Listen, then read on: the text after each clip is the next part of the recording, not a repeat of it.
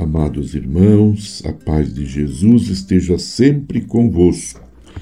Eis que já veio a plenitude dos tempos em que Deus mandou à terra o seu Filho. Gálatas 4, 4. Irmãos e irmãs, nesta liturgia, cantamos juntos com Zacarias, bendizendo ao Senhor que nos visitou e nos salvou. Celebremos com alegria a bondade do Senhor.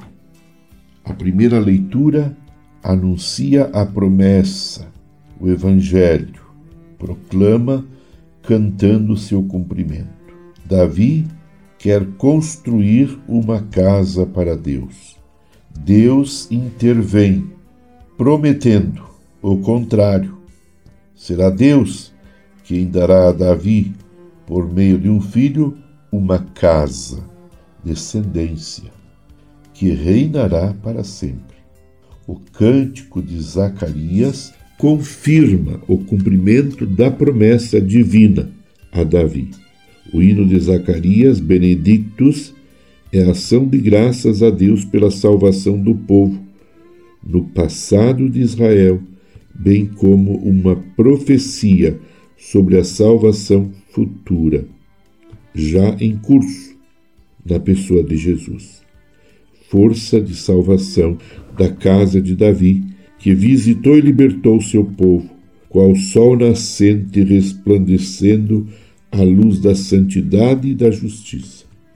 Em um primeiro momento, Zacarias bendiz não só pelo, não pelo seu filho, mas por aquele diante do qual ele caminha agradece pelo Messias já doado. Depois Zacarias profetiza a função de seu filho, que será o precursor daquele que surgirá como o sol, para iluminar quem está nas trevas e nas sombras da morte, concedendo a todos trilhar o caminho da paz. Rezemos, irmãos, irmãs, para que o Senhor realize em nossa vida, com a chegada de seu Filho Jesus em nossos corações, na gruta humilde de nossos corações, que Ele nos conceda renovar as nossas forças, pois nele confiamos e confiamos no seu amor, como também o acolhemos com muita alegria em nosso coração, pois Jesus é o amor de Deus encarnado. Abençoe-vos, Deus Todo-Poderoso, Pai e Filho e Espírito Santo. Amém. Um feliz e santo Natal a você, meu irmão, minha irmã, e a todos os seus familiares.